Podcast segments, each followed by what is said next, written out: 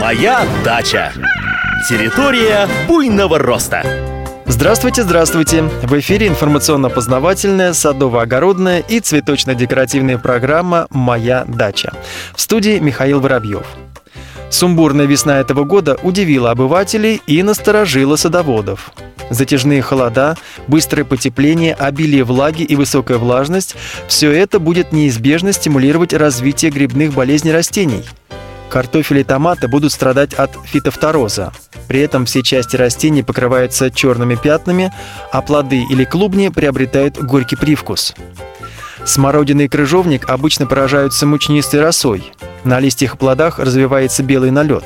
Пораженные ткани прекращают рост и впоследствии отмирают. Традиционная болезнь яблони груш – парша. На плодах и листьях появляются темные пятна. При сильном поражении плоды трескаются и становятся непригодными для еды. Огурцы часто страдают от пироноспороза. В теплую и влажную погоду болезнь развивается стремительно и способна полностью уничтожить посадки за считанные дни. Листья растений быстро желтеют, затем становятся коричневыми и отмирают. Если подобные заболевания регулярно встречаются в вашем саду, то прежде всего нужно принять профилактические меры. Не сажайте растения слишком часто. Это приводит к застою воздуха и повышению влажности. А тепло и влага, как известно, лучшие условия для развития любого типа грибов. По этой же причине не следует размещать культуры, которые склонны к поражению грибными болезнями, в низинах. Посадите их на возвышенности. Там и по суше, и ветерок не дает воздуху застояться. В процессе вегетации обрабатывайте растения биологическими фунгицидами, такими как фитоспорин, триходермин, барьер или аналогичными.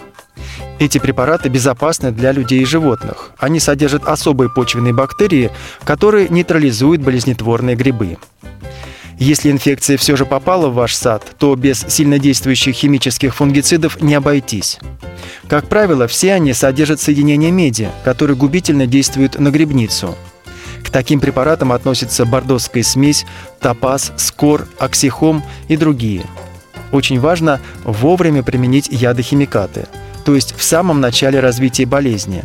В этом случае можно надеяться, что заболевание не отразится ни на качестве, ни на количестве урожая. На сегодня все. Работайте с удовольствием, отдыхайте активно и да пребудут с вами высокие урожаи. Моя дача. Территория буйного роста.